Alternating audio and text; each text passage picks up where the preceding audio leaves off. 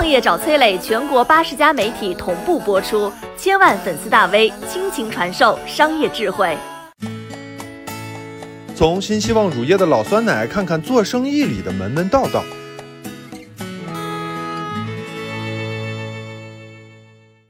哎，你的那个城市有老酸奶吗？北京、上海、南京、成都、天津、杭州、苏州、西安、青岛、厦门、长沙、昆明、合肥都有。很多本地人就产生了疑问，说：“哎，我在这儿活了三十年，我小时候没见过这玩意儿啊！”啊，仔细看看，这些老酸奶虽然城市不一样，但是有一些奇怪的共同点，要么都是蓝白相间的青花瓷配色的矮瓶儿，要么都是写着某某记忆的小白瓶。问题来了，难道是全国各地的酸奶老师傅突然商业头脑爆发了？当然不是，老酸奶背后的集团叫新希望乳业。旗下有双峰啊、白帝、华西、叠泉、天香、雪兰等等，这是一场情怀营销。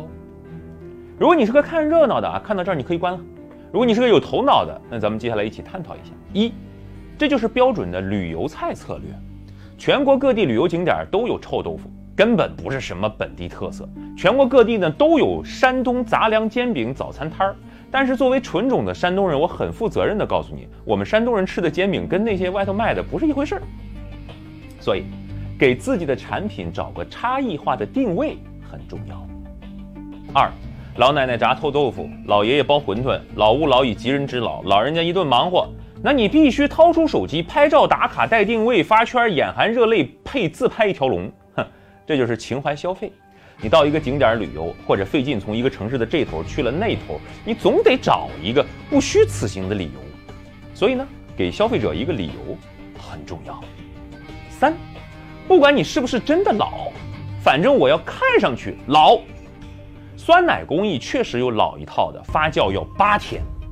真正的老酸奶也比较粘稠，生产成本也高。但是作为工业化的产品呢，何须八天，一天就够了，成本还低。但做出来呢比较稀啊，这不穿帮了吗？因为消费者觉得越粘稠越老，于是工业产品就放了增稠的添加剂，哎，成本低了，效率高了，也黏糊了。消费者一吃，嗯嗯嗯，买。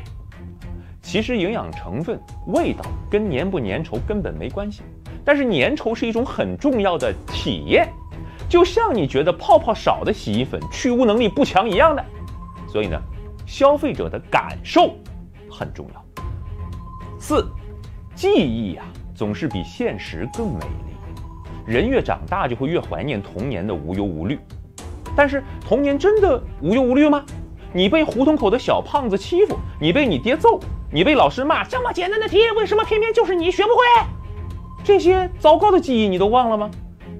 所以人的记忆是有选择的，你总是会美化过去，这一美化，连带着童年的一些若有若无的东西都被美化了。过去的冰棍真的比现在的更好吃吗？不科学，因为过去的冰棍都是自来水加色素，记忆美化而已。所以，让你的产品跟美好产生一些联想。